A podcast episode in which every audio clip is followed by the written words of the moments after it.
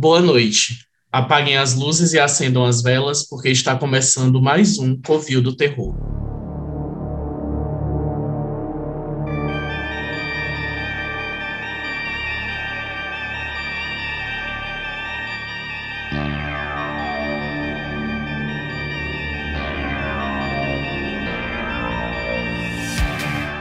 Meu nome é Newton Vieira e Tidinha, temos visita. Eu sou Germano Marques e não me lastimo, pois breve completarei 15 anos. E eu sou a Grazi Araújo, e aqui você vai ver onde o gaslight foi inventado. Olá, gente, estamos aqui com mais um episódio.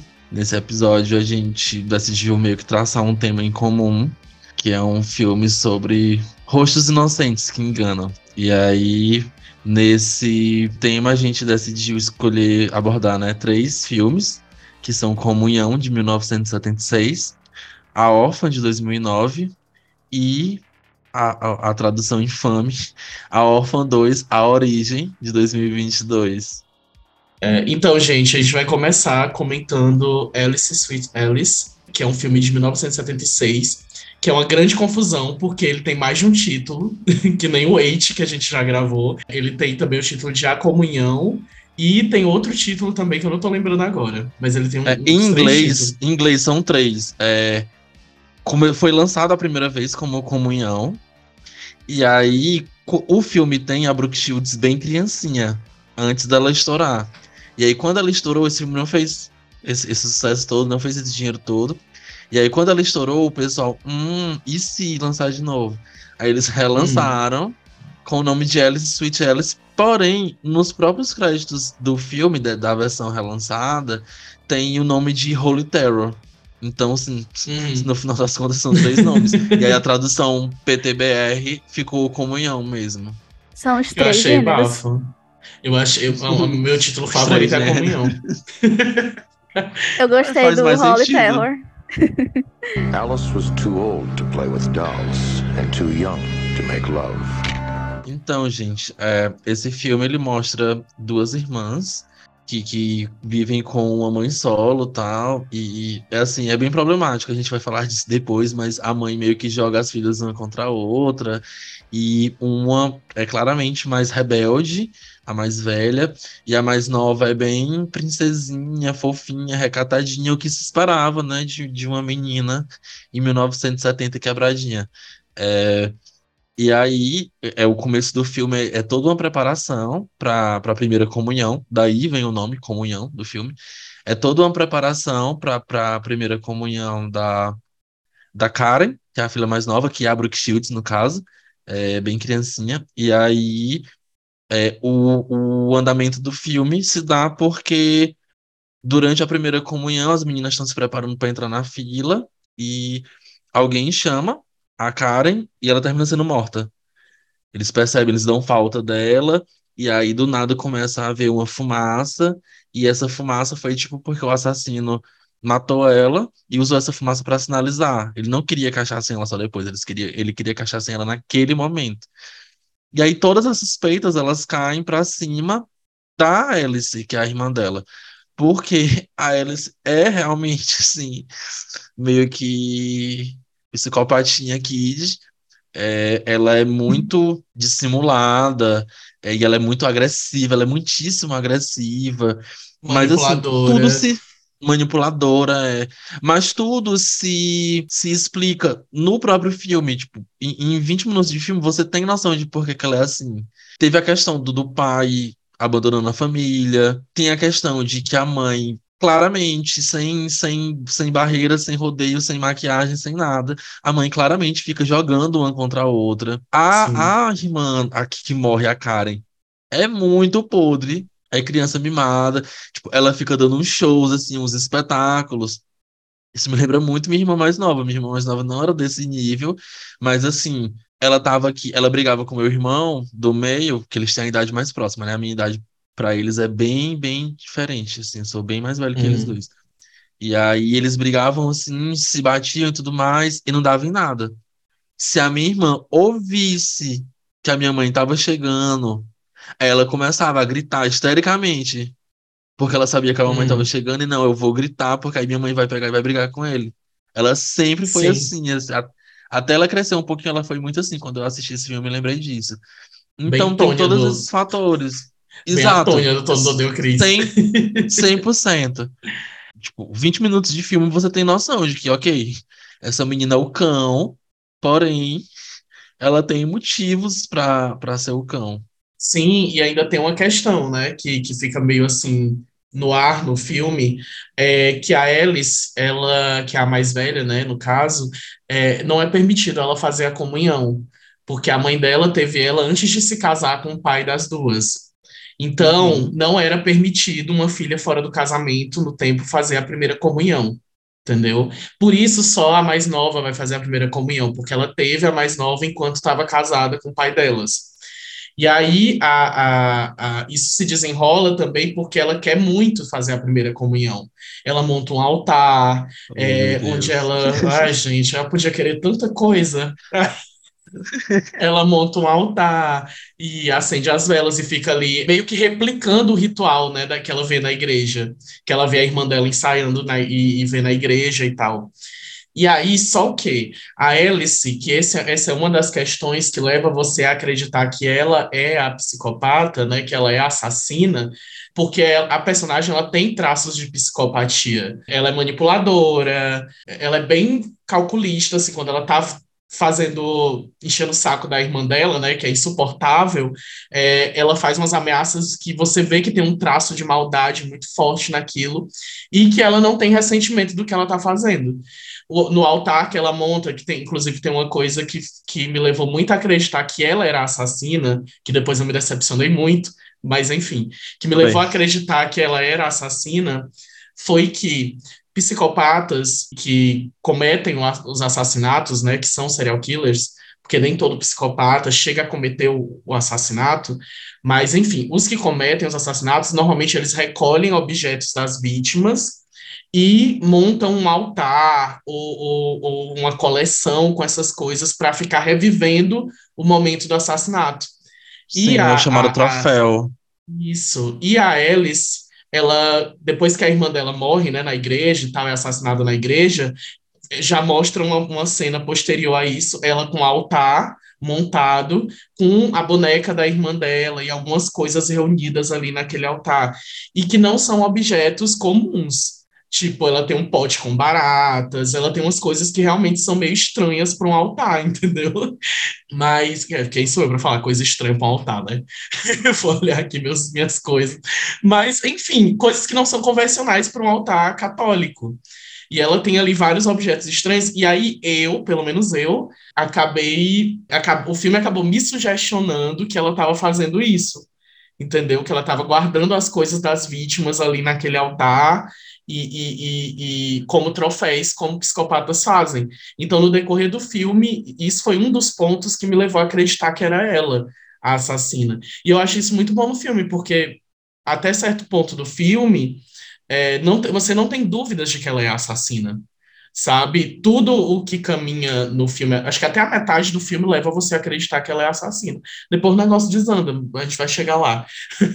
Mas até aí, né? Uma coisa assim, muito boa do filme, não querendo ser assim, genericão, mas já sendo genericão, é a fotografia. Porque é um filme de fotografia analógica, então você tem aquele granuladinho da tela, é uma coisa assim muito bonita. Eu sempre, é filme de terror antigo, assim, geralmente é, é bem mais bonito que os atuais por conta desse recurso específico. É, e outra coisa muito boa também é a trilha sonora. É, a trilha sonora lembra um pouco aquela musiquinha de. Não só aquela musiquinha do começo, mas alguns elementos também do decorrer de Bebê de Rosemary. É uma coisinha assim meio angustiante, meio assustadora, creepy mesmo. É, é uma coisa que não era para ser assustadora e termina sendo, porque é assim meio esquisito. E, e dá todo um, um clima. Eu, falar aqui com, com sinceridade, eu não achei, tipo, uau, filme incrível, e nem sei se, se provavelmente não assistiria outras vezes. Porém, essa questão da fotografia e essa questão da trilha sonora, elas deixam a, a experiência muito boa. Tipo, eu não sei se eu assistiria de novo, eu não gostei tanto do filme, mas enquanto eu tava assistindo foi bem gostosinho. porque elas ajudam a criar, a criar um clima, a criar todo um ambiente sem precisar da questão do, de, de uma criatura monstruosa, de, de escuro. O filme tem pouquíssimas cenas escuras, Uhum. inclusive. E aí, é, uns, um elemento que me chamou a atenção, a relação do padre com a mãe da- das meninas. Ok que ele tava daquele jeito com a Karen, porque, enfim, né? Ela ia Uhum. fazer a, a primeira comunhão e provavelmente seria mais um fiel, mas ele trata elas de um jeito quase, tipo, na, na minha cabeça ficou como se, não só nesse momento, mas tem outra hora no filme que a mãe da menina quase beija ele. Sim, Eles têm sim. uma tensão muito forte, muito, muito forte. E aí, em- assim, bem no comecinho mesmo, chega até a aparecer como se, tipo, como se ele fosse casado com a, com a mãe delas, como se ele Uhum. tivesse uma coisa com a mãe delas, e a Alice fosse ressentida porque ele preferia a irmã mais nova. Sim. É, é, dá, dá- passa Eu quase essa sensação. Eu pensei até que ia ter um plot meio Midnight Mass, assim, tipo, agora Sim, reassistindo, que eu uhum. não lembrava dessa relação. Eu pensei assim, gente, podia ser muito um plot Midnight Mass, tipo, o padre é pai delas. E, e- e esconde isso, talvez. Isso faria muito sentido também por conta da Beata, né, no filme. Mas enfim, isso aí a gente vai Uhum. comentar mais lá pra frente. Ah, e tu falou sobre o bebê de Rosemary. Eu achei muito semelhante várias coisas nesse filme. Eu acho que talvez fosse o estilo também de, de, de, de filmagem daquele tempo. Mas é, eu vi muita semelhança no drama dos personagens, porque o filme é muito dramático, principalmente da, a, a atriz que faz a mãe delas entrega um drama maravilhoso, principalmente na cena do hospital. É, porque Esse outro a- tipo de atuação, né? A atuação Uhum. da- da- desses filmes, assim, hoje em dia, tipo, é meio... Não faria sentido, seria ridicularizado. Mas Aham, naquele tempo tinha todo um, assim, um espetáculo mesmo, assim. sim. Tipo, a, a Rosemary, quando ela tá se vivendo de dor lá com o menino na barriga, que ela fica apertando a barriga e olhando pra Sim. cima, assim, gemendo. Hoje em dia seria visto como ridículo. Sim, eu ia ser um framboesa de ouro, com certeza.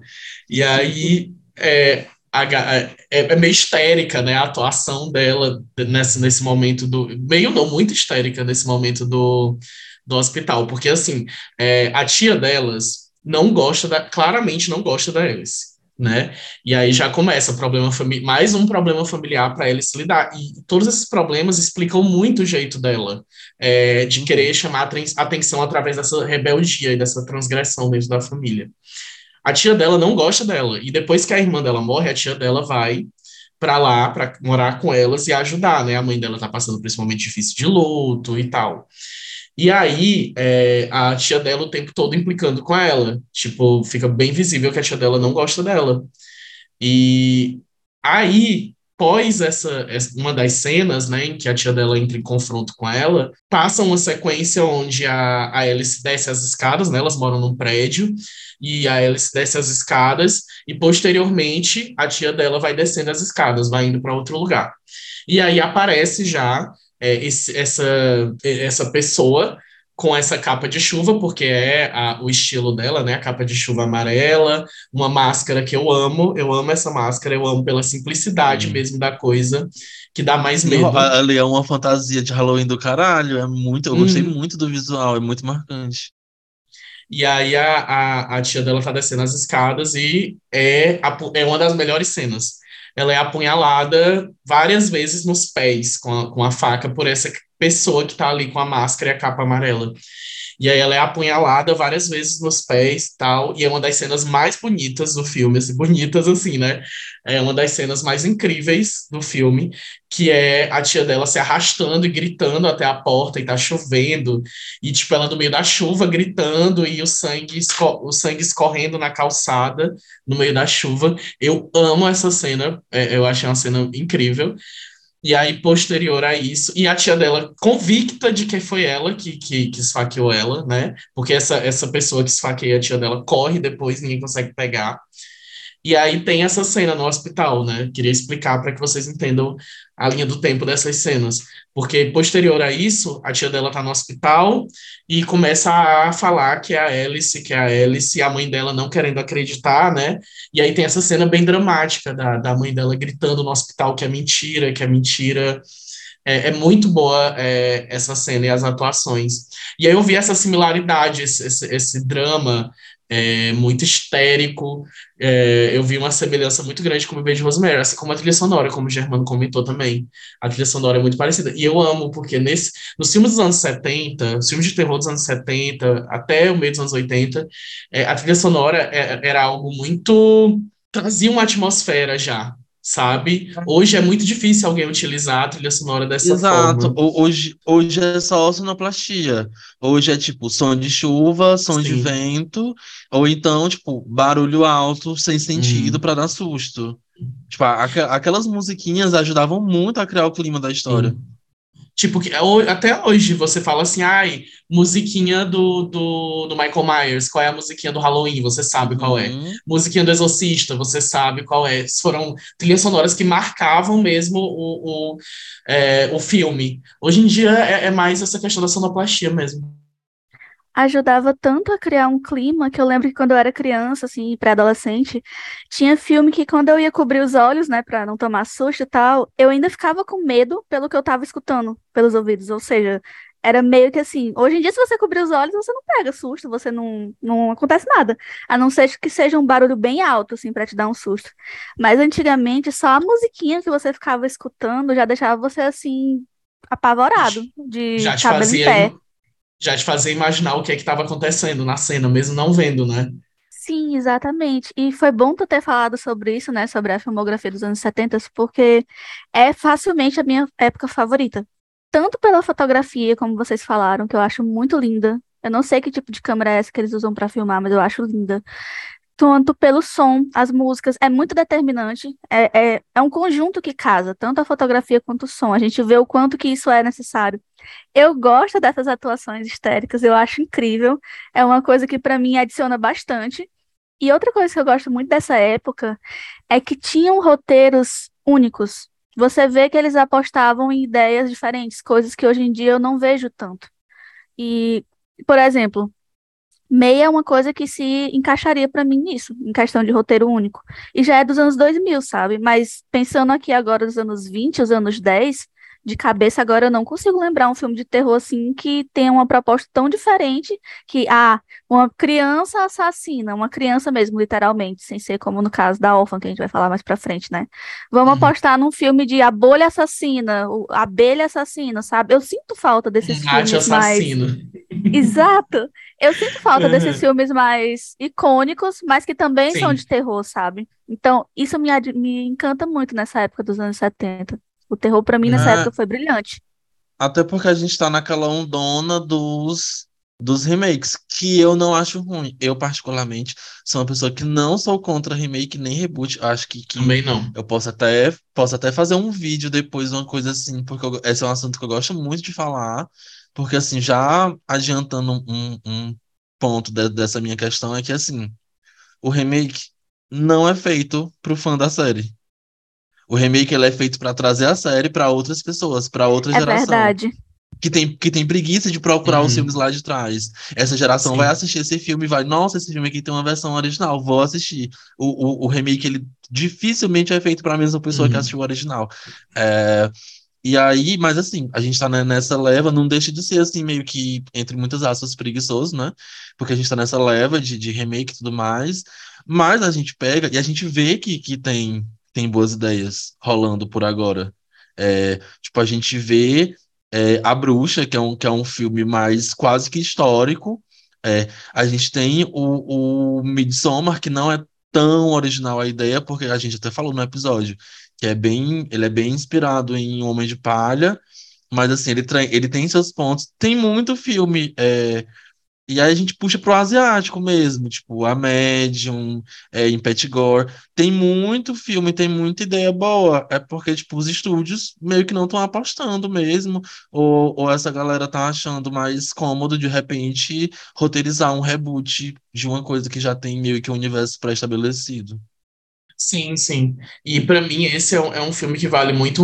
É, uhum. Queria muito que ele for, que tivesse um, um, um, remake desse filme. E também porque, assim, é, esse filme ele foi muito ignorado no tempo que ele foi lançado, né? Mas ele se tornou um filme cult depois de um tempo. Mas, assim, ele vale muito um, um remake e eu defendo muito filmes como esse é, serem aposta para um remake, porque, assim, tem muita gente chata mesmo na internet que fala, ah, mas é um clássico, é um clássico. Mas, gente, no tempo que esse filme foi lançado, ele não era um clássico, ele era para entretenimento só. Vários desses filmes que hoje são considerados cult, quando foram lançados no tempo, eram entretenimento, tipo, sei lá, um, um filme tipo esses que a gente assiste hoje só por entretenimento, que não tem essa, essa carga psicológica ou, ou, ou onde tem críticas. Não, era só pra galera ir no cinema, assistir, comer pipoca e levar susto. Virou um, um filme cult depois, muitas vezes só pela época que foi lançado. Às vezes não é nem pela ideia do filme. Então, assim, eu super defendo o remake desses filmes dos anos 70. E assim, é, é... o pessoal fica com essa de clássico. O clássico tá lá, gato. O clássico tá lá, baixa e bota no drive, bota no, no, no HD, faz Sim. o clássico tá lá, tipo, no, no o ainda... pessoal trata como se fosse sumir, como se, ah, não, uhum. a gente vai uhum. apagar essa versão anterior bem aqui, não é Sim. é atualização de telefone. A uhum. gente vai apagar essa versão anterior e vai ficar só essa uhum. nova agora, se não existe. E eu acho que ainda ajuda a puxar o clássico para uma galera, como o Germano falou, para apresentar para uma galera que uhum. nem vai atrás, que nem tem interesse. Mas aí assiste um remake, sabe que é um remake e acaba indo atrás para assistir o original, que nem aconteceu recentemente com Candyman. O Candyman, depois que foi lançado no, no a versão da Nia da, Co Nia da Costa, né? A versão da Nia da Costa com a produção do Jordan Peele. É, depois que esse filme foi lançado, o antigo Candyman voltou para as plataformas se eu não me engano, ele estava na Amazon. Enfim, as plataformas de stream começaram a trazer ele de volta e as pessoas começaram a assistir um filme que estava esquecido. Um filme que só era lembrado mesmo por quem gostava mesmo de terror. Então, é, há essa onda do remake, é, que no caso do Candyman nem é um remake em si, é, mas enfim, há essa questão de, de atualizações de franquias ou, ou, ou continuações que acabam puxando o clássico de volta e apresentando para uma nova geração. Às vezes até para para elevar a história mesmo. Porque, tipo, muitos desses filmes, a, o próprio Alice Sweet Alice, o orçamento é bem ruimzinho. O, o sangue e a tinta guache pura, é, jorrando. E assim, a gente tem, por exemplo, o, o Halloween. O Halloween eu não canso de dizer. Tipo, tem, tem gente que gosta de alguns outros títulos pulados hum. do Halloween. Pra mim, para mim, assim, dos antigos, só vale o primeiro. Só vale o primeiro. E aí, Sim. com o, o, o Halloween de 2018, ele, ele pega uma coisa que é icônica, uma coisa que, que tem.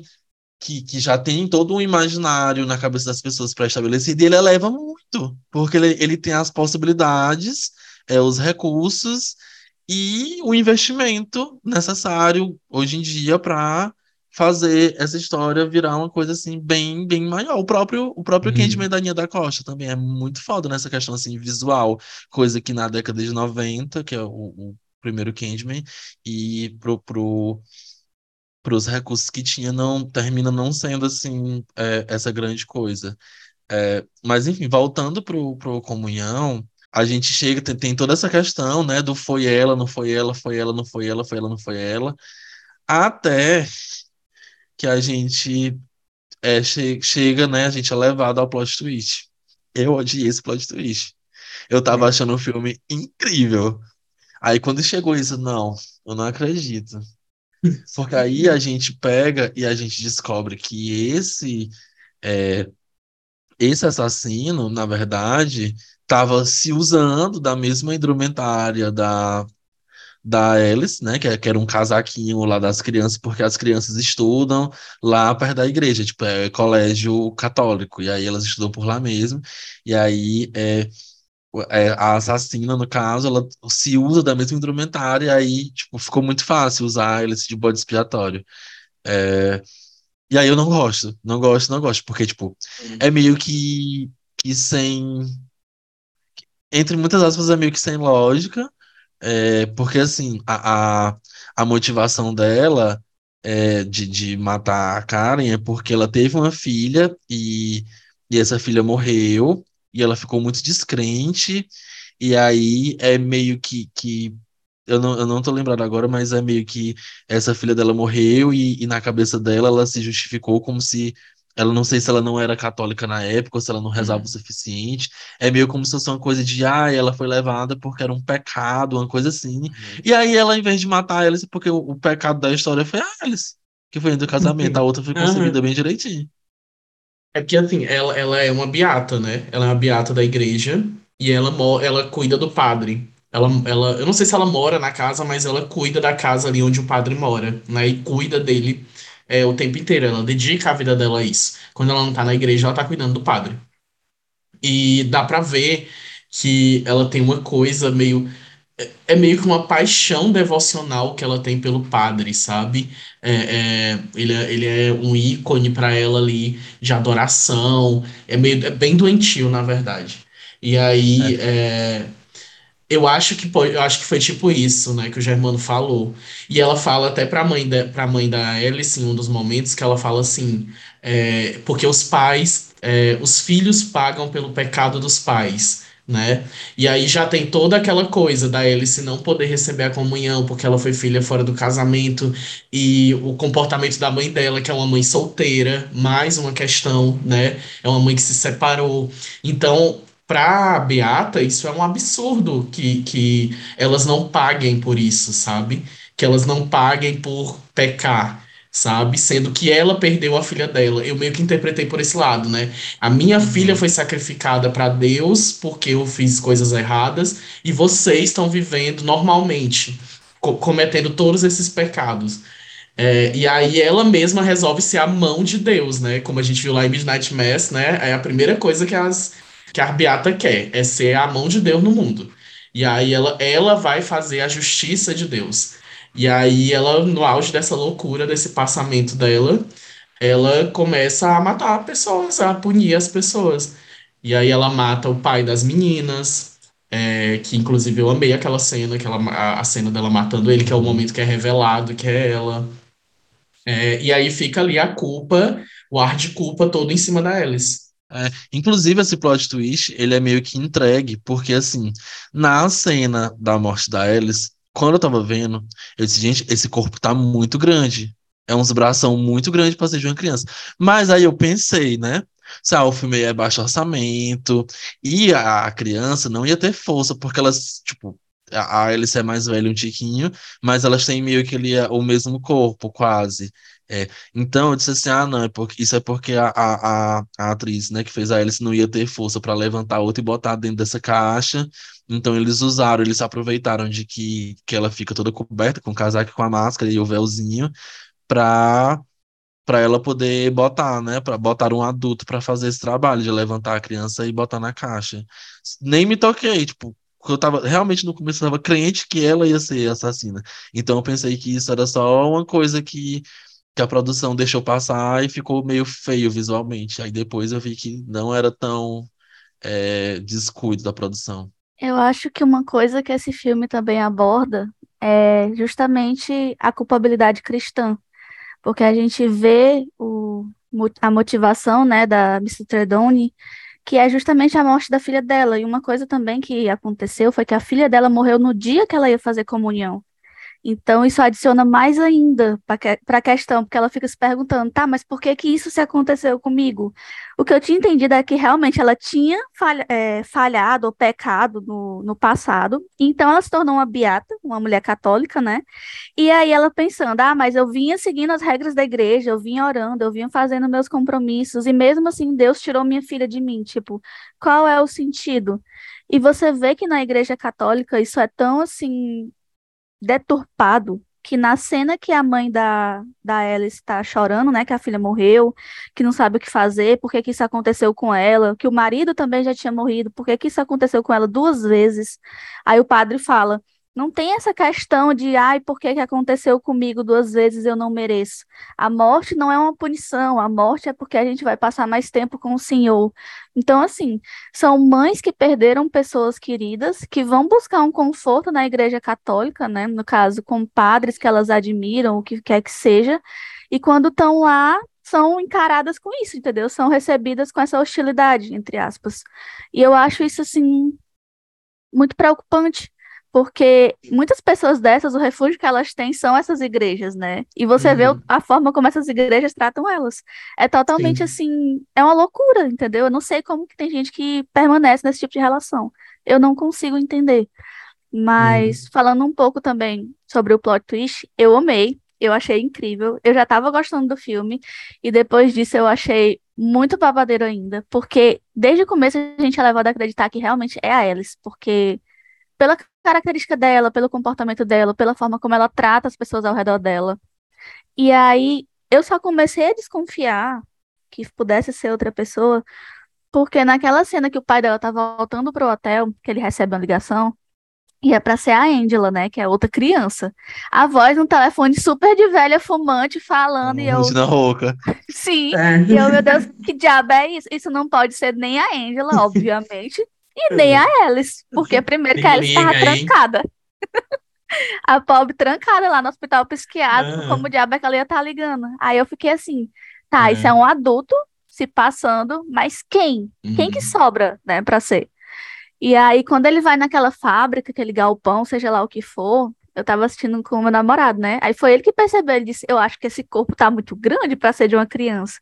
E realmente era um corpo adulto, né? Era uma tidinha ali correndo. Hum. Aí eu comecei a pensar, né? Tipo, riscar as pessoas que poderiam ser. Aí eu lembrei da Miss Tredone, que é a Beata, né? Que era a hum. única pessoa que poderia ser. E aí, realmente, Sim. quando ela tira a máscara, é ela.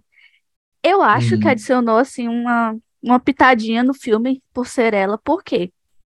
Pra mim, eu não tinha percebido isso que o G falou, que no começo, quando a Karen morre, é um corpo adulto que carrega ela. Então, pra mim, até o final do filme, ficou o mistério de quem realmente matou a Karen. Porque no final ela pega Sim. a sacola, né, a Alice com a faca e olha assim pra gente, ela encara Sim. a gente.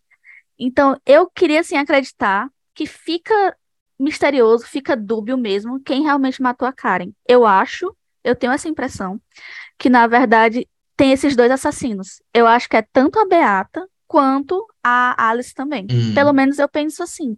Eu agora tô trazendo essa questão também. Esse final da sacola eu achei genial. Aí é que entra um ponto positivo desse plot. Porque é um plot que no fim fica incerto, né? É, e aí eu pensei até o seguinte: é, a gente tem duas vias aqui. Ou ela era uma assassina consecutiva com a outra, ou ela matou, tipo, só a irmã, sei lá. E, mas aí, já que recaiu tudo sobre a velha, deixa a velha ser presa, né? Eu vou ficar na minha. É, e também, para mim, abriria um, um, um, uma brecha para um filme posterior, que eu acho que poderia até ser feito hoje, né? Não precisava nem regravar esse mas que poderia ser um, uma, um, uma brecha aí para uma franquia, sabe? De pelo menos dois filmes, três filmes.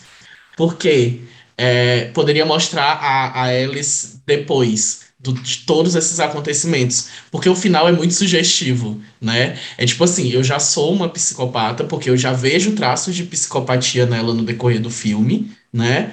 Uh, eu já vejo esses traços, até a forma, por exemplo, como ela mata o gato de, do vizinho. É, eu é, já ia é, dizer isso. Não escapa um animal. Nunca, né? Não, não nunca escapa, um animal. Episódio tem. Inclusive, a gente deixou passar, mas, tipo, o episódio passado. Sim. Cavalos. Cavalos, é é vez que teve um cavalinho morrendo.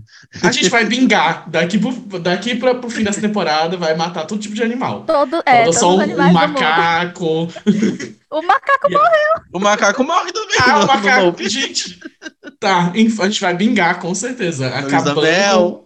Mas, enfim, a forma como ela mata o gato, comportamentos dela.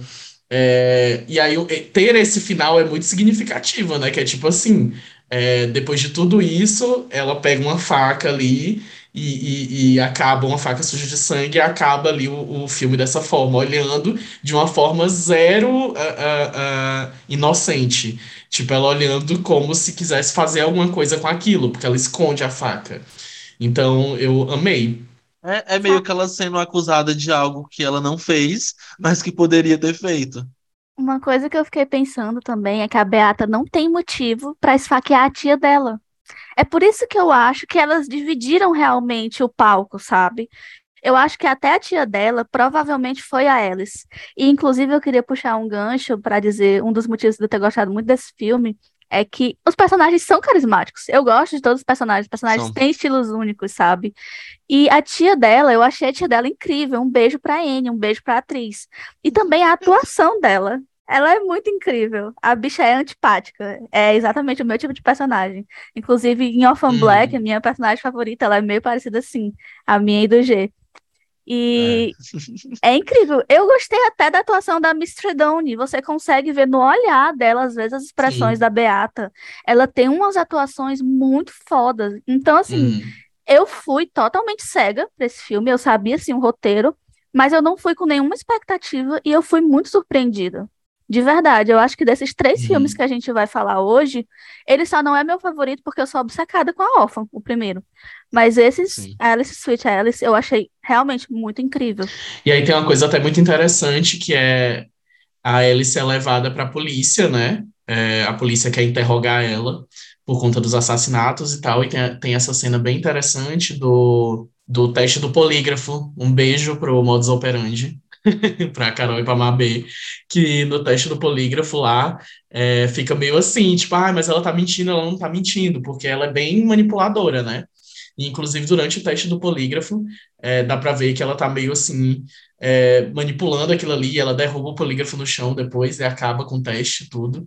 Mas eu achei bem interessante essa cena que meio que denuncia esse teste do polígrafo já nos anos 70, é, que é um negócio que não funciona bem, né?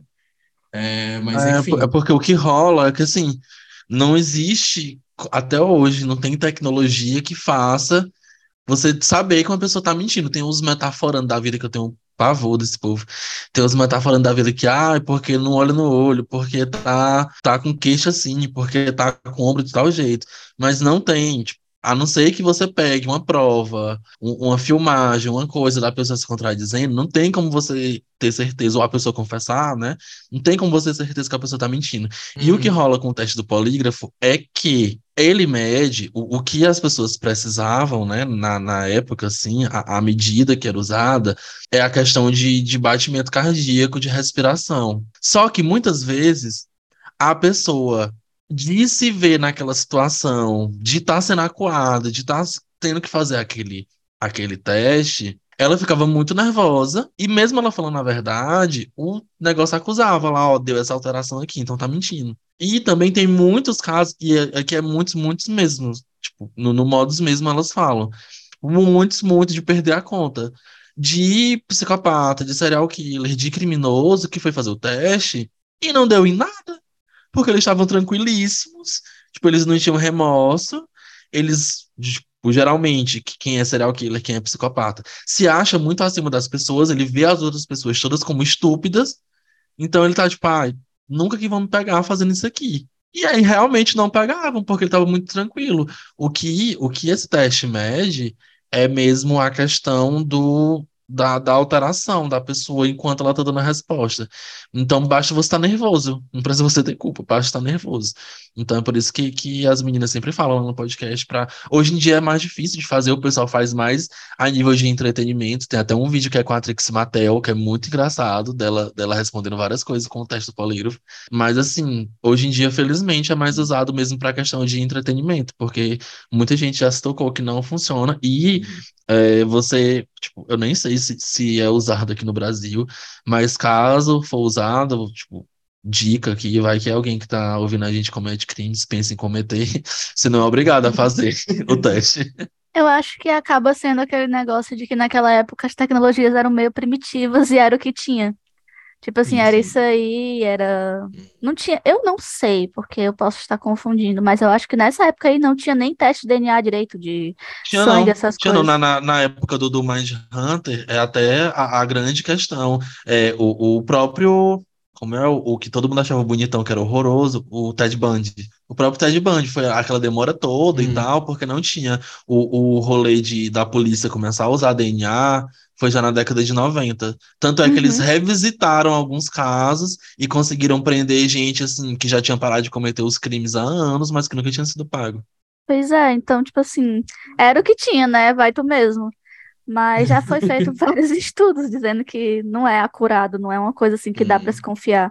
É por isso que tem até aquele projeto Inocentes, eu acho, nos Estados Unidos, porque muita gente foi presa indevidamente por racismo, pelo que seja, porque as- os métodos da época não eram o suficiente para provar, né, a, inocência deles. Então as pessoas acabavam sendo presas por racismo e porque não a polícia era tão incapaz, era tão inútil que ela- elas não conseguiam realmente identificar o culpado, não conseguiam pegar. Então eles pegavam o mais próximo que a sociedade ia achar é, correto, que realmente cometeu aquilo, e a pessoa era presa por 30, 40 anos. This is an extraordinary little girl. She's very mature for her age. Agora a gente vai falar sobre o filme A Órfã, né? É, a gente escolheu falar dos dois filmes. É, vai ser bem discrepante Sim. falar dos dois. Eu vou me reposicionar sobre esse segundo filme que foi lançado agora. Mas vamos lá, Germano. Eu acho que todo mundo já conhece a Órfã, É. mas Ah, se você gosta de terror e tá aqui, tem tipo a nossa faixa de idade, sim, provavelmente você já assistiu a Órfã. Mas pra quem não viu, o filme mostra um, um casal, principalmente a, a mulher passando por um luto, é, um processo de luto, porque enfim, ela estava grávida, já estava tudo ok. A criança, entre aspas, nasceu morta, né? Não nasceu. Quando, quando, foi retirada, estava morta já. E aí ela tem, tem toda essa questão, ela já tem dois filhos, ela pensa, o casal pensa em adotar uma criança nessa tentativa de, de reparar o que aconteceu, de, de tentar até se conectar mesmo, porque nos dois filmes esse é um ponto, de que houve é, uma morte, houve um- uma coisa que afetou o casal e que a, a esperança dessa nova criança ou no caso dois, dessa nem tão nova criança, pode trazer, pode é, criar uma conexão de novo com o casal, entre o casal. E aí eles vão no orfanato. Ne- Nesse ponto você já percebe, assim, tipo, no, no- primeira vez que você vai assistir, talvez não, mas das outras você já percebe que, que a Esther, que, que é a órfã, né? De cara, ela já faz uma manipulaçãozinha ali para ela ser percebida. Tipo, na primeira vez, talvez eu nem preste atenção nisso, mas eu vendo outras várias vezes, porque esse filme eu vi muitas vezes. Você já percebe que na cena inicial, quando ela aparece na janela, já é pra causar um impacto, já é pra ela chamar a atenção do casal. E aí ela se mostra como uma criança muito fofa e muito bem educada, uma criança muito talentosa, ela desenha, ela toca piano, ela Bem faz tudo princesinha. é muito princesinha, ela faz tudo enquanto, parece uma boneca assim antiga por causa das roupas dela. E aí você vai vendo que, na verdade, é- ela tem uns segredos, ela tem uns mistérios assim, ela tem uma raiva dentro dela. Aos poucos você vai vendo ela, ela cometendo tentativas de assassinato e assassinatos em si, e sempre manipulando. Ela tem a, a, a irmã dela, né, a filha do casal, filha biológica do casal, ela é surda. Então, é, é, é, consequentemente, é, ela é muda porque ela é surda de nascença, é, e aí ela pega e, e manipula, e esse é um ponto muito bom para ela, porque ela faz as coisas, às vezes até com a ajuda da criança, ela só, ó, você não vai falar nada, senão vai ser pior para todo mundo, e, e nisso ela vai manipulando. E aí, assim, esse filme para mim, ele, ele é uma obra-prima do, do- dos anos 2000, ele é assim muito, muito, muito bom mesmo. E aí ele é um filme que eu tinha receio de ver, tinha muito receio de ver ele. Depois eu vi esse eu vi ele na época que saiu, eu via bastante, eu tinha um DVD. E eu tinha muito medo de rever ele, e ele tem envelhecido mal, mas não, ele ainda é incrível hoje, incrível, incrível, incrível. E ele é incrível por diversos motivos. Ele é incrível por conta da atuação das crianças, que, que é muito, das três crianças, é muito boa. Tem um irmão mais velho que é chato, que é implicante, que não aceita a irmã adotiva como irmã. Tem a atuação da, da garotinha surda, que é muito boa, muito boa, que eu não, não lembrei de, de pesquisar para ver se ela era realmente surda. E tinha a atuação da Isabelle Fuhrman, que na época era criança, de fato, e que era incrível. Incrível, incrível, incrível, incrível, muito boa. É um pontão assim do filme. E se torna melhor ainda porque o filme, ele é um dos motivos ele ser tão incrível e dele ter chamado tanta atenção quando ele foi lançado, é o plot twist. Porque o plot twist, na verdade, é que essa criança não é uma criança.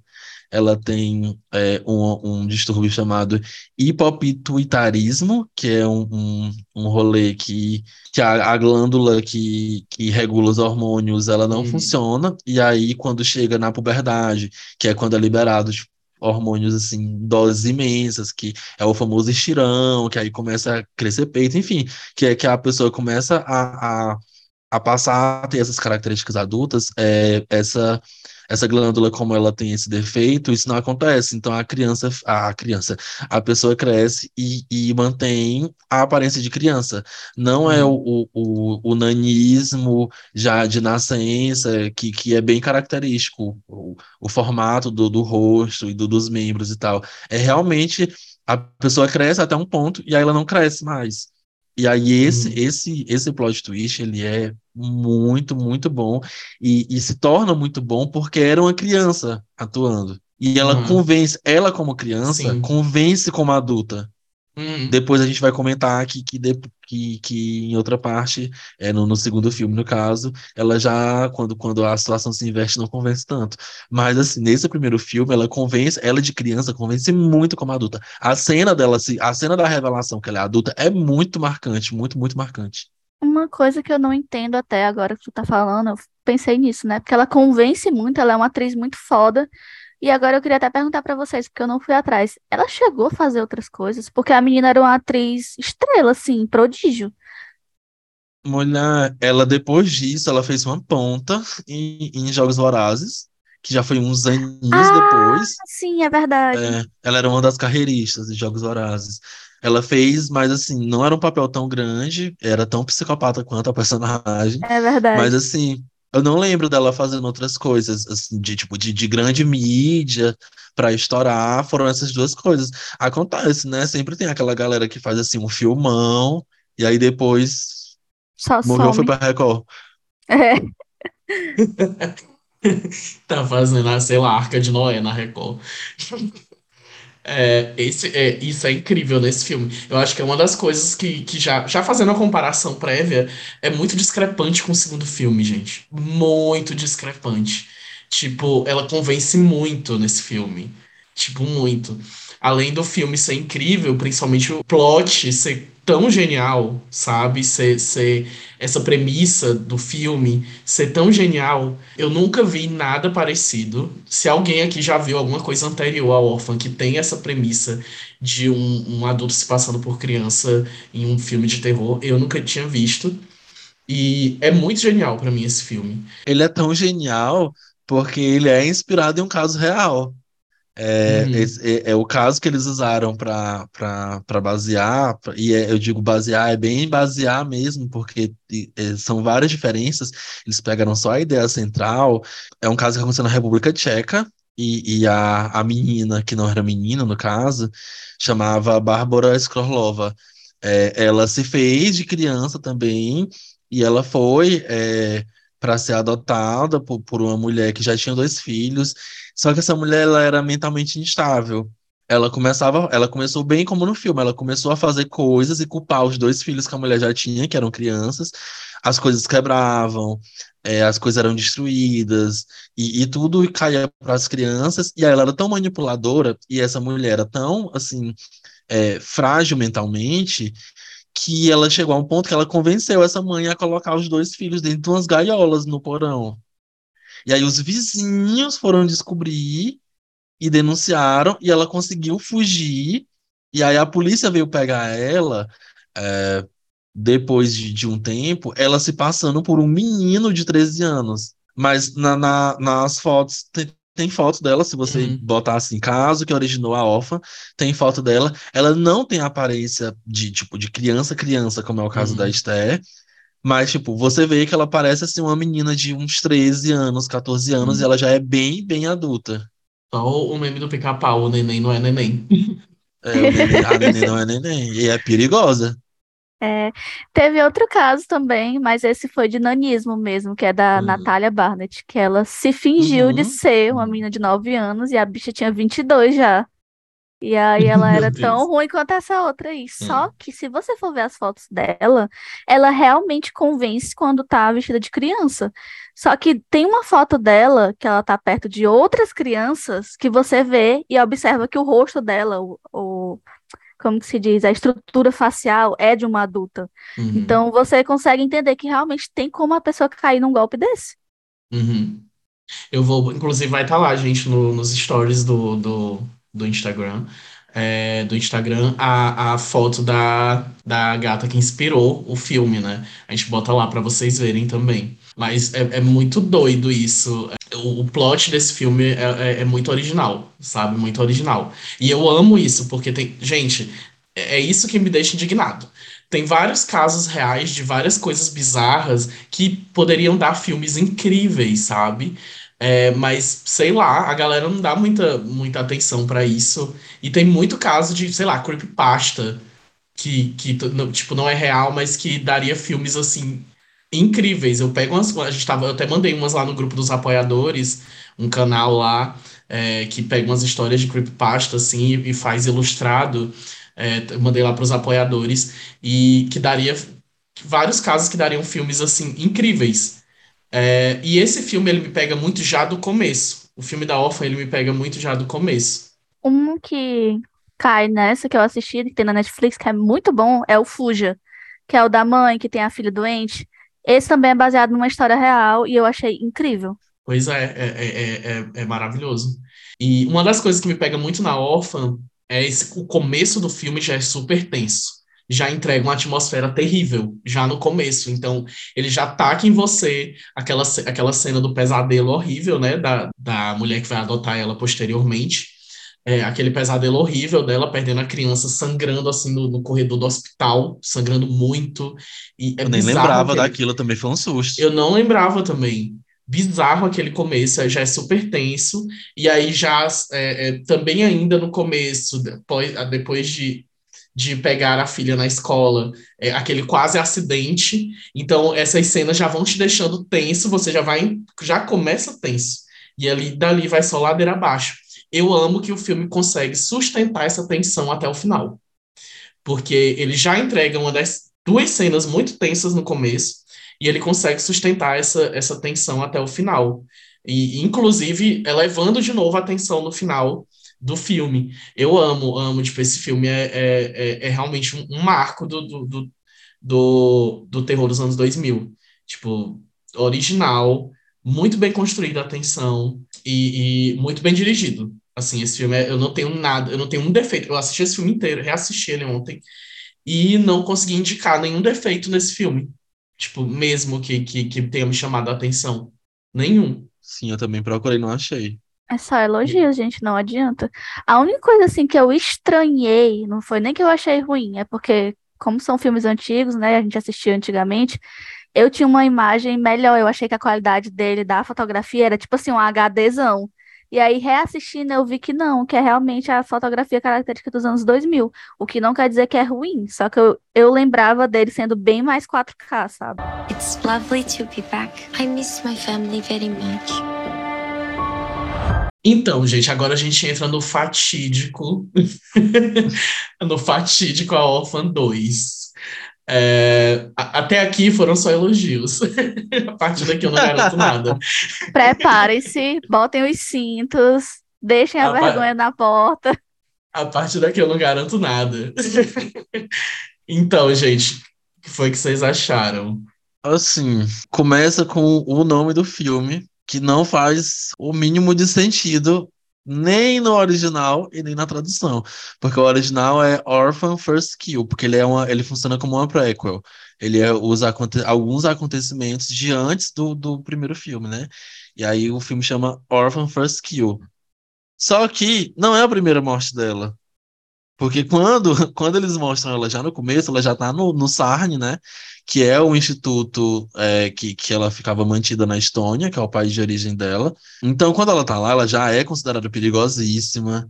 Ela já é, assim, tem toda uma comoção porque ela foge da, da, da cela dela. Então, O professor de começa- arte anterior morre por causa dela, ela que mata. Exato. Então já não é a primeira morte, né? Já não é first kill. E aqui no, no, no, no Brasil piorou, que botaram assim ainda a origem, sendo que não é bem a origem, porque quando ela começa lá no, no Sarne também, ela já tem É. todo o background dela de assassina. E ela já é velha. É, Só pra dar um impacto. Então, assim, é. Então, assim, o, o filme, a, a rápida sinopse, ele se propõe a isso, né? A mostrar como ela escapou da, lá da Estônia, do, do, do Instituto Sarne. É bem rápido é, esse segmento do filme, é coisa assim de uns 15, 20 minutos, mais ou menos. E aí mostra como foi que ela chegou nos Estados Unidos. Que ela se, se passou, ela foi, ela procurou num, num, num site de, de crianças desaparecidas e tal. E aí ela encontrou um assim que a aparência batia com a dela, e aí ela, ela se fez valer. é, ela sempre se faz valer das coisas. Tipo, no primeiro ela se faz valer que a mãe tem um problema com álcool pra pintar ela como desequilibrada. E aí nesse ela se faz valer que, que essa criança tá desaparecida há alguns anos. Qualquer diferença que a família possa achar é porque, tipo, ai, ela era muito pequenininha e aí ela tá começando a entrar na adolescência agora, então por isso ela tá começando a mudar. E ela se passa por a Esther, né? Que é o nome dela, na verdade, no primeiro a gente já tem esse acesso a essa informação, que o nome dela é Lina. E ela se passa por Esther, e aí nesse filme mostra como foi que ela pegou essa identidade de Esther. E ela consegue de dizer para as autoridades lá que, que ela é essa Esther e que ela foi levada para lá para Estônia e tudo mais. E ela é pega de volta para os Estados Unidos para ser devolvida para a família dela, né? Família da Esther, no caso, que não é ela. É, e aí, mesma coisa do, do, do primeiro filme. É, ela começa a, a ter umas ações estranhas, uns comportamentos estranhos, a se apaixonar por o pai da família, porque a gente sabe que esse é o, o modus operandi dela. Ela chega nas famílias se passando por criança, e o objetivo dela é matar a família inteira e deixar só o marido, mas que no caso ela termina matando também, muitas vezes, porque, enfim, é, quando ele descobre o que, é que acontece, ele não, não, não rola.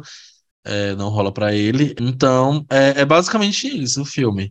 É mostrando é, o que aconteceu, porque essa família, a família que no, no, no primeiro filme, é falado que a família toda morreu num incêndio e que só escapou ela.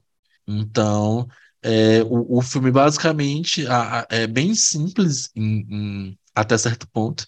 É bem simples em questão de roteiro, porque eles se propõem bem a isso. Mostrar como ela saiu do Sarne, como ela chegou nessa família, e aí ele vai se desenrolar para mostrar como, consequentemente, aconteceu esse incêndio, que não foi bem planejado. Era exatamente isso que eu ia falar agora, porque, tipo assim, a proposta do primeiro filme, né, o que dá a pulga atrás da orelha, uma das coisas é justamente isso, é que o incêndio causado na casa da família que ela veio, antes de ir para a casa da Vera Farmiga, né, inclusive ela tá incrível no primeiro filme, meu Deus do céu, incrível, Perfeita. incrível, incrível, ai, só elogios. É que esse incêndio foi incriminatório, foi que em inglês é arson, né? Que é quando o incêndio é causado, é planejado, é quando tem a intenção de realmente incendiar. Eu não sei se tem um termo em português agora, se vocês souberem me É digam. só é incêndio criminoso mesmo que chama. É, né? Pois é, é tipo, é um incêndio criminoso. Aí você pensa, não, ela, Esther, com certeza, ela tacou fogo em tudo lá, fez um negócio bem planejado. E aí você vai assistir esse filme, já começa um furo de roteiro, um erro gravíssimo aí, porque foi uma boca do fogão que acendeu sem querer e aí queimou a casa. Isso não é, na minha opinião, não é um incêndio criminoso, não, é um incêndio acidental. É, ela só se aproveitou da situação. Muita coisa não me convenceu. É, começa, começa por a Isabelle. Ah, como, como eu É. tava falando, como eu já tinha falado antes. Ela, quando era criança, convenceu como adulta, 100%. Mas ela, depois de adulta, não convenceu como criança. Nossa, é, é Uhum. muito, muito, muito, muito incômodo. É realmente muito É. incômodo mesmo. Tipo, no, no, no primeiro, quando ela começa a agir como adulta, você não sente essa estranheza. Não incomoda. Aham. Mas no segundo incomoda bastante, até porque Uhum. ela passou por a puberdade e ela mudou Uhum. bastante. Tipo, no primeiro filme era ok, ela é uma criança e é um Sim. adulto mais, mas nesse não tem condição. Você fica. É, para mim, pelo menos, eu não queria ser chato, eu já sabia que isso ia ser um, um- peso no filme. Uhum. E eu não queria ser chato, mas é impossível, porque você fica assim, gente, é ok que é ficção, que, que é todo um rolê diferente, mas não tem como esse povo estar acreditando que isso, que isso é uma criança e tal. É. E aí eu fiquei até pensando assim, ela talvez ela, ela quis esse filme mesmo para dar uma continuidade de um trabalho que foi significativo para ela, pra, quem sabe, né, voltar aos holofotes, não sei qual foi a intenção dela, porque ela é produtora executiva do filme. É? Mas assim, gente, é. uhum, O que é que tá um produtor executivo faz, pelo amor de Deus? Mulher, muitas Não, Cia, coisas. não. Ele, ele, Mas decide É, o na- roteiro? Tipo assim, é, o produtor executivo, ele tem, ele tem muita voz nessas questões meu de Deus. roteiro, de direção, Não, de fia. figurino, de tudo enquanto. Ele, ele é uma Pois pessoa, é, ele é ela uma queria pessoa só, que tá- era só o comeback mesmo. que ela é. Olha, pois eu acho que a bichinha pode continuar na carreira de atriz, viu? Porque produtor Eu executivo, também. eu acho que deu. Não, não rolou. Coitada. É, e aí, é, assim, gente, pegava uma menina parecida com ela. Ou a gente fica tipo, ah, vamos fazer ela de criança de novo. Não, pega uma, pegava, não é difícil. Talvez achar uma parecida com ela com o mesmo talento é outro, outros 500.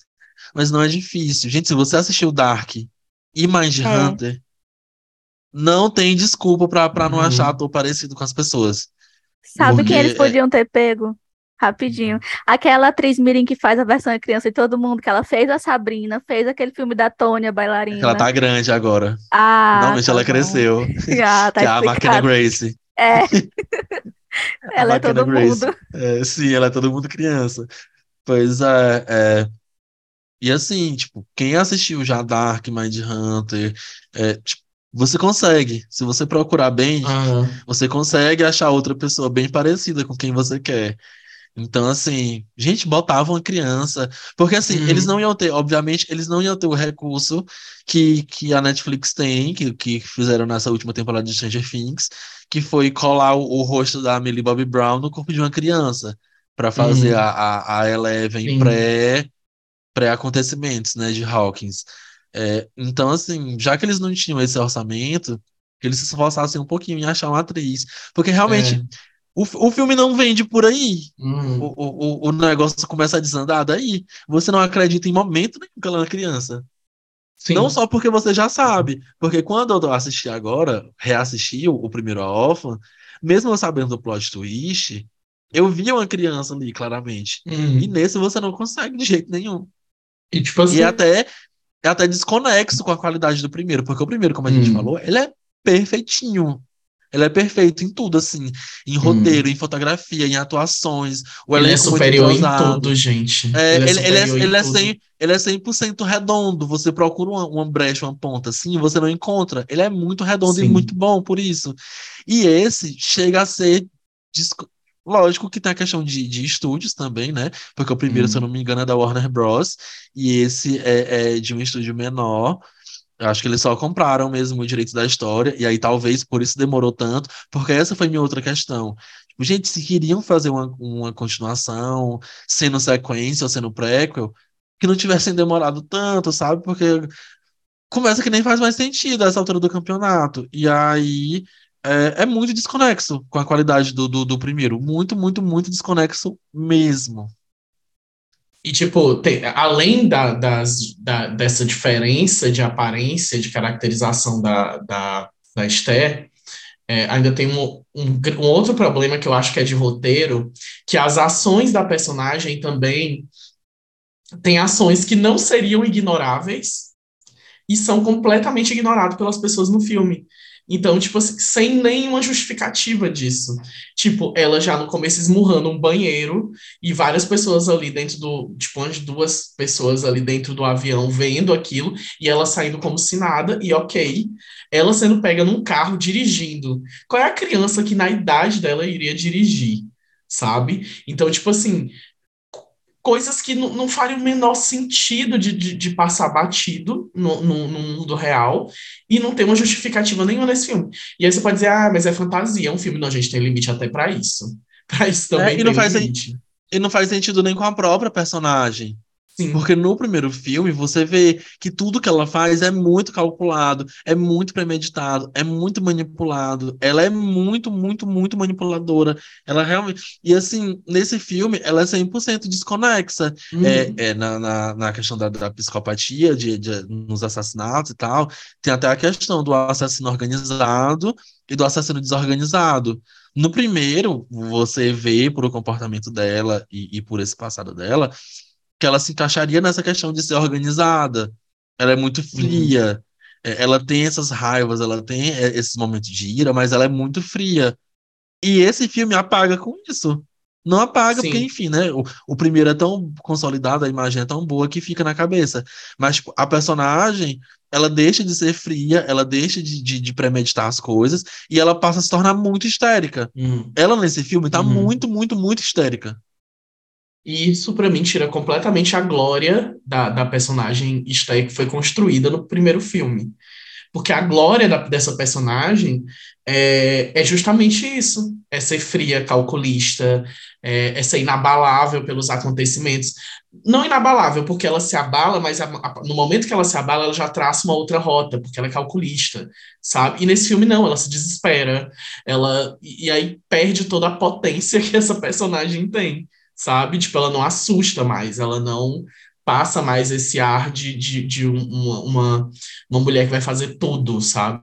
E é bem isso mesmo, porque, tipo assim, lembrando que essa é para ser a primeira casa que ela se passa por criança, e aí tudo bem o filme querer mostrar ela aprendendo a fazer as coisas, aprendendo a enganar como criança e tal. Só que a gente tem que lembrar que ela já vem de um instituto psiquiátrico, onde ela foi presa por fazer coisas criminosas. Então não é a primeira vez que ela tá realmente aprendendo a enganar, aprendendo a matar, aprendendo a fazer o que for, entendeu? Eles realmente eu não sei qual foi a direção, eu acho que eles só esqueceram. É um furo no roteiro, porque na É. própria Bíblia dela já tem as fotos das famílias que ela passou. Uhum. Pois é, Não é, não Ela é o tá primeiro golpe que ela dá. É tipo, esse, esse golpe específico é só o que fez ela sair da Europa para ir para os Estados Unidos. Mas não é o primeiro. É por isso que eu falei que o nome do filme não faz sentido. Porque ela já tem a Bíblia com a foto de, de várias, tipo, dá para contar mais de quatro vítimas lá. Uhum. Então não é a primeira vez que ela tá fazendo aquilo. Eu até pensei quando eu tava assistindo por essa questão já, e, é, ela tá aprendendo ainda, então quando ela foi lá pra casa da, da Vera Farmiga, é, ela, ela tava, ela tinha essa experiência em mente, por isso ela se controlou tanto. Mas não foi, porque tipo, ela já tinha experiências anteriores. é verdade. Mas é isso, esse filme é um grande, é um queijo suíço, aquele queijo lá cheio de buraco. Porque você você fica procurando alguma coisa que faça sentido. Infelizmente. E, inclusive, era é esse até o meu medo, assim, com Alice Sweet Alice, né? Ou até com o remake de alguns clássicos. Eu sou defensora do remake, que nem vocês. Eu adoro que reinventem as coisas e façam com as tecnologias atuais, porque tem muito filme que melhoraria com as tecnologias atuais se feito do jeito certo, né? Mas aí você pega o Orphan 2, que é para ser uma prequel, uma homenagem ao primeiro, e acontece isso, entendeu? Tem grandes chances de você eh, gastar um dinheirão, um potencial da porra, e fazer um filme completamente lixo. Porque é, é isso que esse filme é para mim, é um lixo. É, e aí, assim, é, o filme já tava nessa coisa de não convencer, de, de, de ser, assim, bem esquisito pra dizer o mínimo. E aí, o plot twist desse filme, que nem precisava de plot twist, porque, enfim, ele poderia só contar essa origem, mas o plot twist do filme deixa o filme pior ainda, pior do que já tava, por todos os outros motivos. Que é a mãe da Esther, da Esther que tinha sumido, sabe que a Lena não é a Esther, porque a Esther original estava morta. O filho, que é, que é meio, meio psicopata também, matou a irmã, entre muitas aspas, que eu fiquei assim depois sem querer. E aí, pra não perder os dois filhos, né? Uma por ser morta e o outro indo para alguma instituição para tomar de conta dele, seja é, um reformatório ou mesmo um, um hospício, uma coisa assim, um sanatório, ela encobre e aí eles fazem de conta que essa criança está sumida. Então, em dado momento, é, é, é até assim assustadora a cena, porque a, a, a Esther tá lá, a, a- no caso a Lina tá lá, né? E aí ela descobre que a, a gata lá, que a mãe dela só chega atirando no cara que também tinha essa suspeita de que de que de repente a Lina não fosse a Esther. E aí você fica assim, tá. Gente, é uma coisa que assim, se fosse lá atrás, lá nos anos 2000 ou até nos anos 90, seria ok. E se não fosse também, se esse filme não fosse uma sequência, que no caso é prequel, né? É, se não fosse essa sequência de uma coisa que é tão séria e tão bem feita, como foi o caso do primeiro. O problema inteiro desse filme, tipo, se ele fosse isolado, se ele fosse uma outra coisa, ele teria funcionado. Mas o, um, o problema dele também é que ele tá na sombra de uma coisa muito boa. Então, tipo, ai, é porque a intenção dele Hum. é, é, é não se levar a sério, é, é ser absurdo. é ser- não, não, não dá, porque daria, se ele, é como eu tô falando, daria se ele não viesse de, de um- de uma base mais, mais séria, de uma base tão sólida.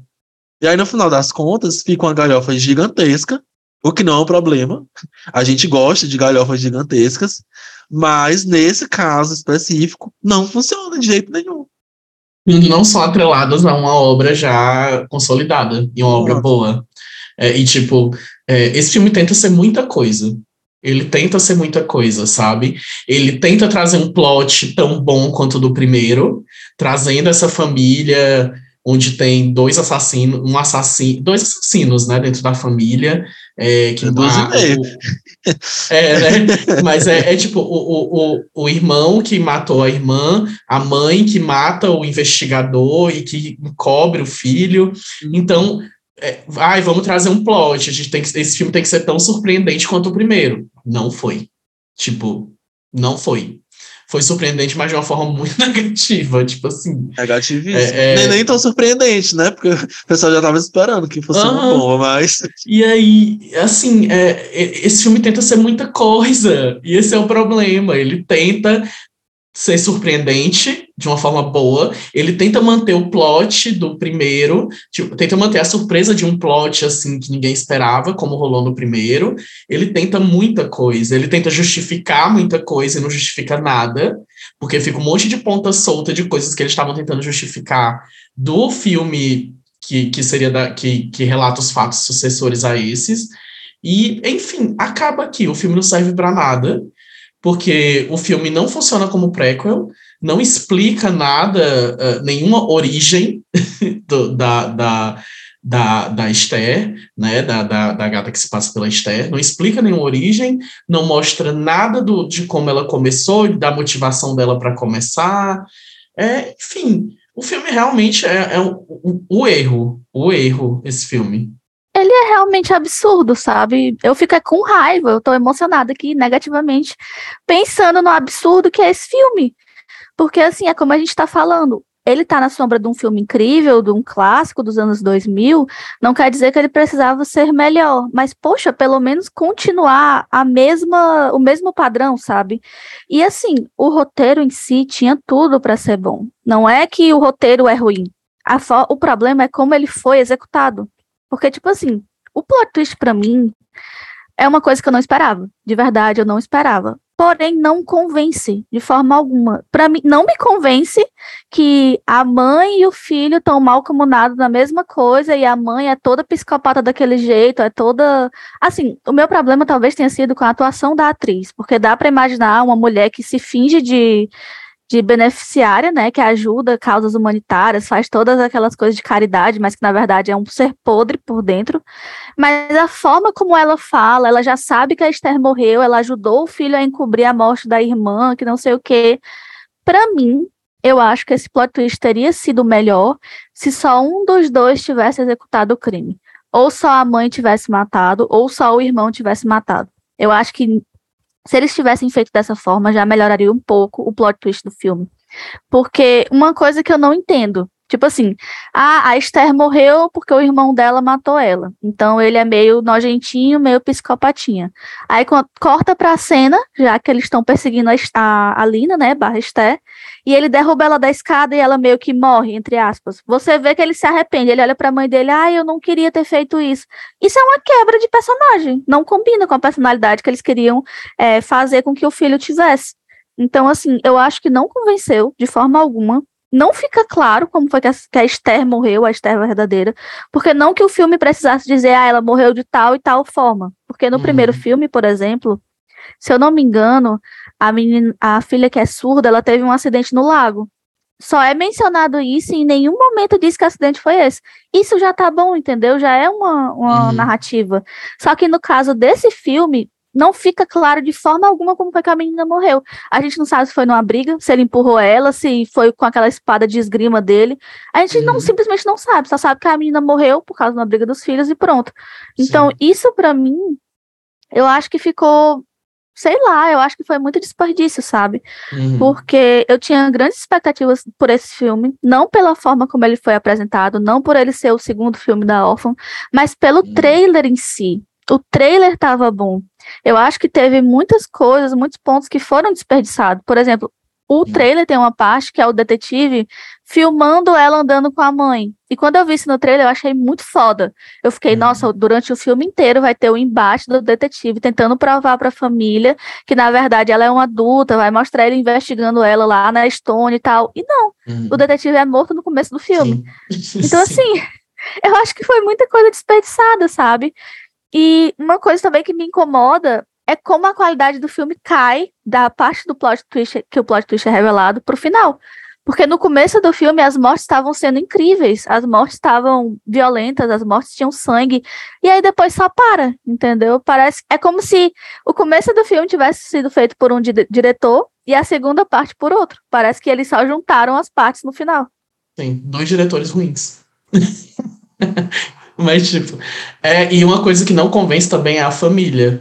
É, como a Grazi falou, a motivação da família, porque não há desenvolvimento de personagem nenhum com a família, da mãe, do filho, para explicar as motivações, sabe? Para pelo menos o espectador comprar, entendeu? não há Amigo, desenvolvimento eles- nenhum amigo, eles não convencem como família, ponto. família. No- Sim. É no geral, porque no, o, o Peter Sarsgaard e a Vera Farmiga, eles convencem como um casal, aquelas crianças convencem como irmãos, e eles quatro convencem como família em si. Nesse, é literalmente pegaram três pessoas e jogaram dentro de uma casa. Uhum. Se você é a mãe, você é o pai.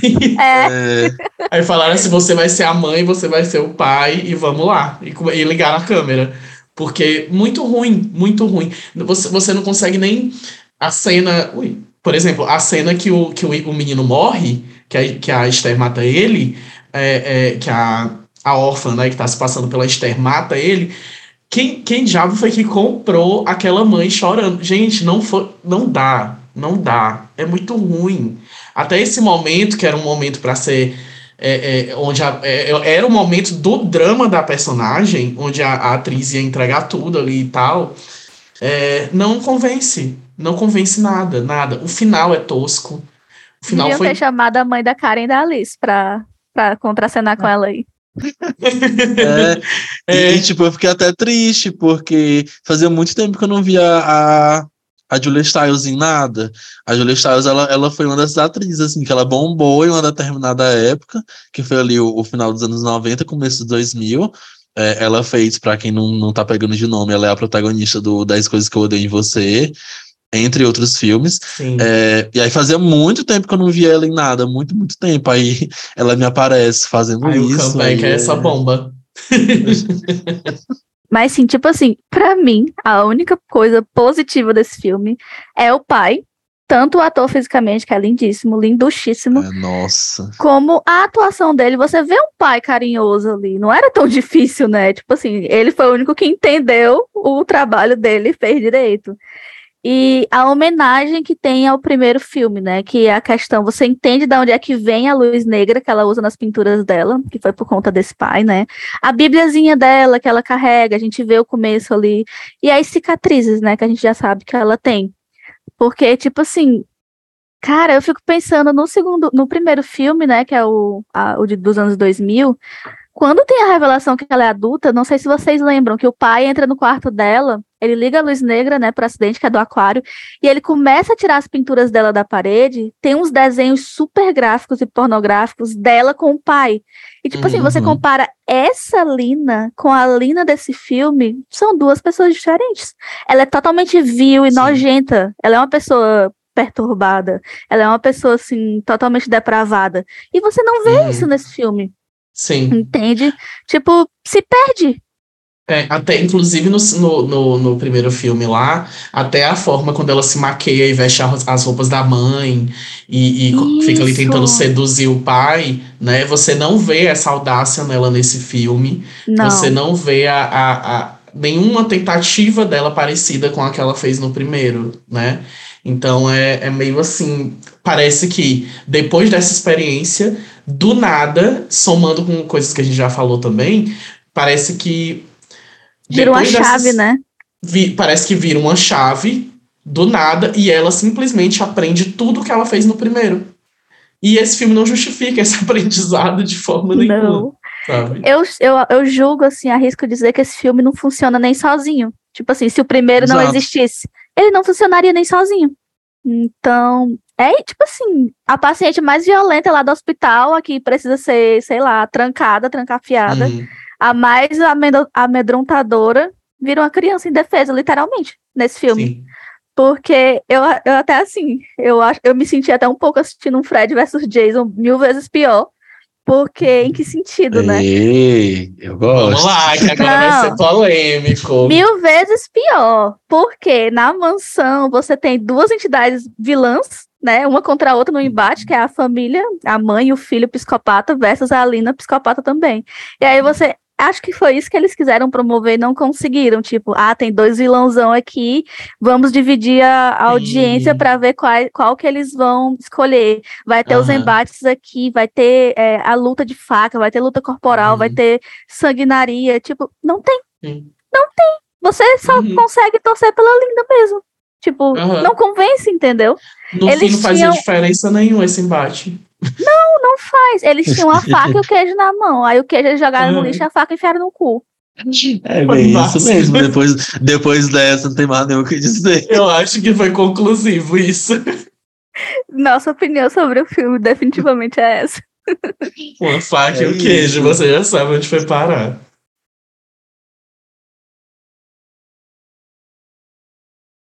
E aí, gente, sobre onde assistir, o Alice Sweet Alice é aquele babadinho, né? Que a gente já sabe, dá, dá uma procuradinha por aí que você encontra. Não tão fácil. Não, não, não é assim tão, tão fácil.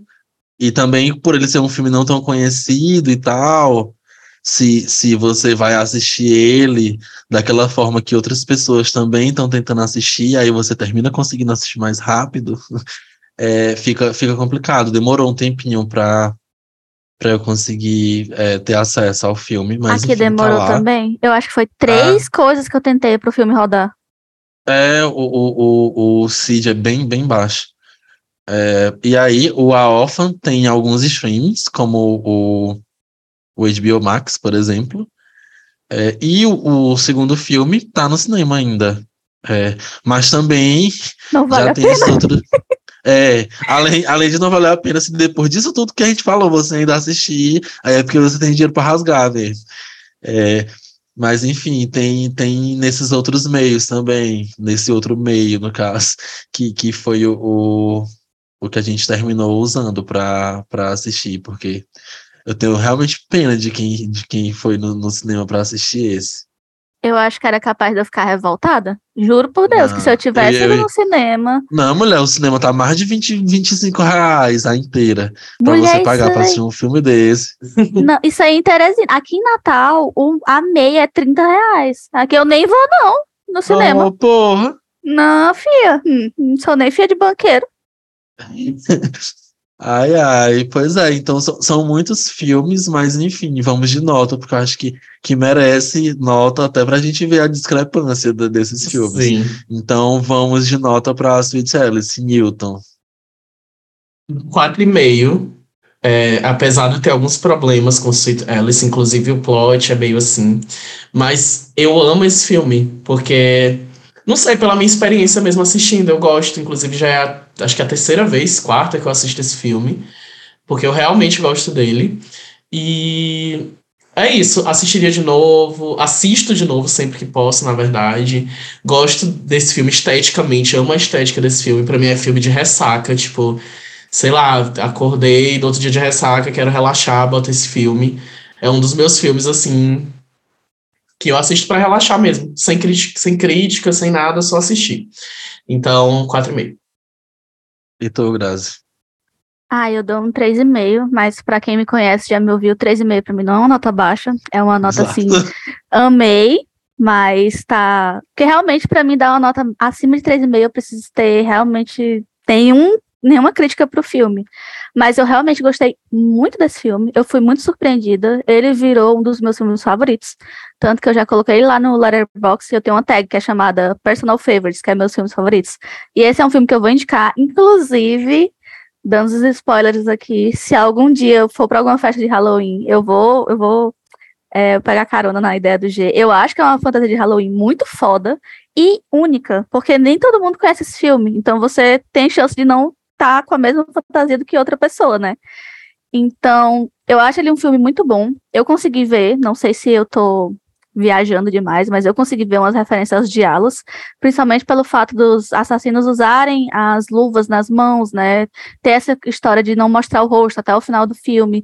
E a capa amarela, a capa de chuva, era a cor da capa dos livros de romance policial na Itália. Então não sei se foi proposital ou não essa referência aos diálogos, mas eu consegui sentir. Eu acho que ele se encaixa um pouco como um proto-slasher também, não sei se vocês vão concordar. Então eu gostei muito por conta disso. O meu problema com esse filme é o quê? Eu senti falta, mas isso já é realmente a opinião pessoal minha, porque eu gosto. Eu senti falta de umas mortes mais violentas. Eu senti falta de um gorezinho mais, sabe? Mais sangue, mais coisas bizarras. Porque, por exemplo, quando o pai dela cai lá de cima, né, da fábrica que ele morre, ele bate a cabeça no chão e a cabeça dele fica inteira como se ele tivesse com um capacete, não explodiu nem nada. Enquanto que em contrapartida, no Orphan 2, quando a mãe cai do telhado, que ela cai em cima do meio-fio, né, da calçada, já explode um pedaço da cabeça dela no, no asfalto. Isso É, eu achei incrível. Toda troncha lá. Pois é. E o meu único problema também, meu outro problema com esse filme, é umas insinuações de pedofilia que tem. Porque o vizinho lá dos gatos que mora embaixo delas, né, ele meio que fica querendo assediar a Alice. E os policiais também tem uma hora que eles falam que, ah, ela é uma menina muito estranha, você presta atenção nos seios dela, não sei o quê. Não que o filme é, promova a pedofilia, eu, eu acho que isso é mais mostrando os ideais da época, o quanto eram deturpados, sabe? Mas isso me incomodou um pouco, eu preferia não ter visto essas coisas. Então, por isso é um 3,5 pra mim. Mas o filme é muito bom, sou defensora de Alice Sweet Alice agora. É, pra mim, Tu? é um 3. pra mim é um 3. É, eu gostei assistindo. Veria de novo? Não veria. Mas eu gostei e, e tem esses pontos que eu, que eu coloquei que, que, que eu realmente gostei muito, que foi a questão de, de, de fotografia, de, de trilha sonora, de que você tem simpatia por a, por a menina, entre muitas aspas, psicopata, porque, enfim, você vê todo o entorno dela, como é horrível, e faz sentido ela ser daquele jeito. Eu acho que realmente meu, meu único. O, o que diminui, assim, o que poderia fazer ser um 4 seria não ter tido plot twist, se fosse só mostrando como aquela menina era ruim e como ela era uma assassina mesmo. Eu acho que no fim das contas teria sido um 4 estrelas para mim, mas é, é um 3 estrelas. Eu indicaria para outras pessoas também. É, e tem essa questão do visual muito forte, né? Hum. É, por mais que eu não vá assistir de novo, mas fica na minha cabeça, é um, é um visual marcante. E aí a gente passa agora pro A Órfã. Qual a tua nota, Newton? Pra mim é 5. O, o primeiro filme pra mim é 5 fechado. Porque entrega tudo. Entrega uma boa direção, estética perfeita, originalidade de roteiro, atuação. Tudo, tudo no filme é perfeito. É, é, a construção da história me prende, eu fico, eu fico ali, eu mergulho na história, eu esqueço o mundo. Então, pra mim é um 5 fechadíssimo. Pra ti, Grazi. Pra mim também, é um 5 fechado. É um filme que eu assisti um milhão de vezes. E é como vocês, a gente discutiu aqui. O roteiro é bom, os personagens são bons, as atuações são boas, é tudo incrível, não tem nenhuma ponta solta. As mortes são boas também. É, tem animal morrendo, que é uma coisa que a gente precisa no Covil. Ela matando a pomba, coitada da pomba lá, com a tijolada. Então, é muito bom. E é a época que os filmes saíam em DVD, e é aquela coisa que eu sempre, quando eu tenho oportunidade, eu falo.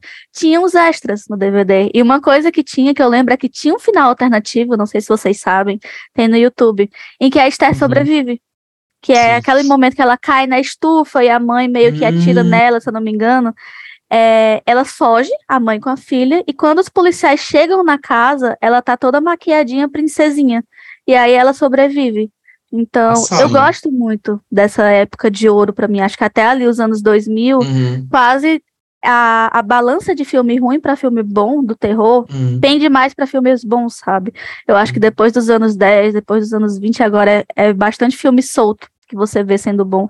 E principalmente filmes asiáticos. Filmes da- americanos estão pecando demais, sabe? Na minha opinião. Então, realmente, eu só tenho elogios pra esse filme. E tu, Ainda bem, gente? que foi... ainda bem que foi um final alternativo, né? Se tivesse deixado ela viva, ainda tinha margem pra fazer outros. Pois é, Sim. né? É, então, a gente vai ter aqui um caso raro de consenso. Para mim é, é cinco também. É, enfim, não vou me alongar, é tudo que os meninos falaram. É, para mim, e tudo que a gente falou durante a discussão, para mim vale um cinco tranquilo, sem problema nenhum. É, e aí, agora, agora a gente Vamos descer vai na pro- escala. A gente vai pro, pro famigerado A Orphan 2. Qual é a tua nota, Newton, para esta obra? Eu não quero dar um zero, por- pelo, porque. Além de tudo, é um, é um filme que conseguiram gravar, né? conseguiram É gravar. definitivamente É, um a, de- filme. é, a, a a É. câmera não treme, então. eu dou um. Porque tipo, a câmera Muito não treme, tá. tá bem gravado. Ai, gente, eu, sou, eu, tô, eu tô que nem o Newton. Eu não queria dar zero. Eu dei um e meio chorando, assim, pensando, meu Deus, eu tô dando muita nota pra esse filme. Tu é generosa, viu? Tu tá generosa, é. não tô te conhecendo, não. Eu tô generosa.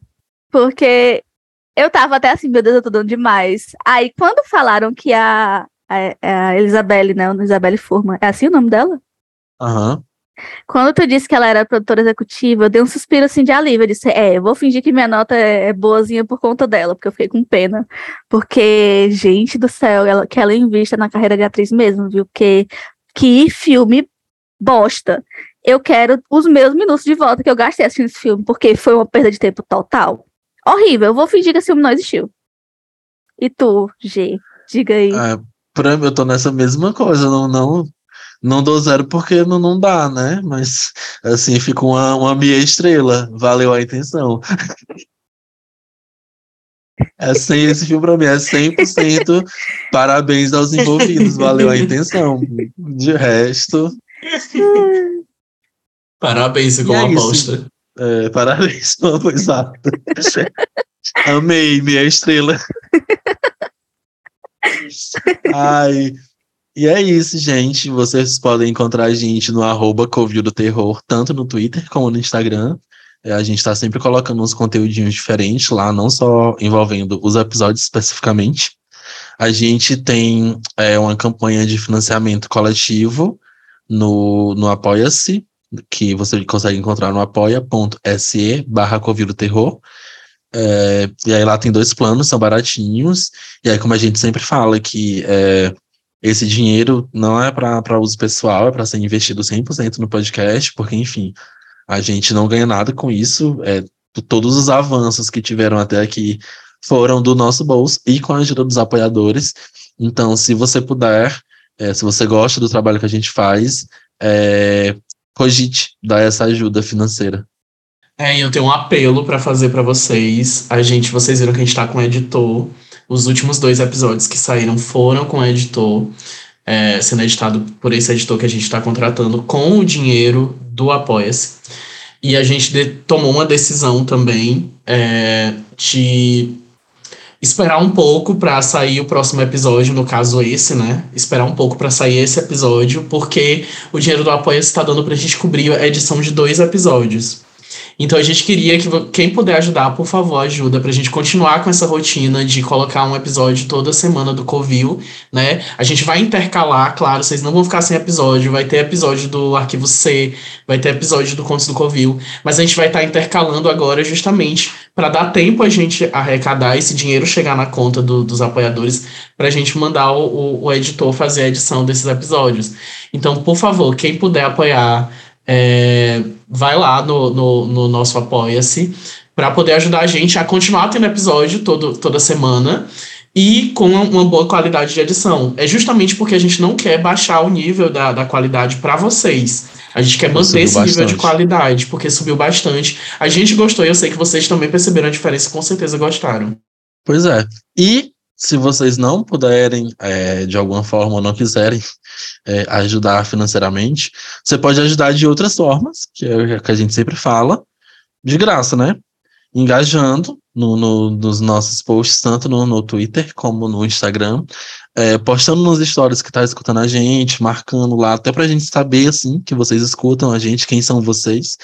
É, compartilhando com, com amigos os episódios especificamente, é, como eu sempre falo, tanto aqui quanto no, no, no, Arquivo C. A gente tem episódio de tudo enquanto, de mangá, de, de, de filme, de série, de coisa antiga, de coisa nova. Tem o Arquivo C, que são casos reais. Tem o Contos do Covil, que, que é um, um, uma obra ficcional do Áureo. Então, assim, tem de tudo. Se, se você conhece alguém que gosta de terror e tal, é, algum, algum ponto do, do nosso podcast vai agradar essas pessoas. Então, é, tem todas essas outras maneiras de ajudar a gente. E aqui, mais uma vez, a gente agradece tanto aos apoiadores quanto aos nossos ouvintes, né, que estão aqui é, até agora. Como eu sempre falo, a gente começou meio que de brincadeira, meio que de tédio na pandemia e está gerando até agora. E a gente é muito grato por isso. Então é isso. Acendam as luzes e apaguem as velas. Está terminando mais um Covil do Terror. Até a próxima. Tchau. Tchau, tchau, gente.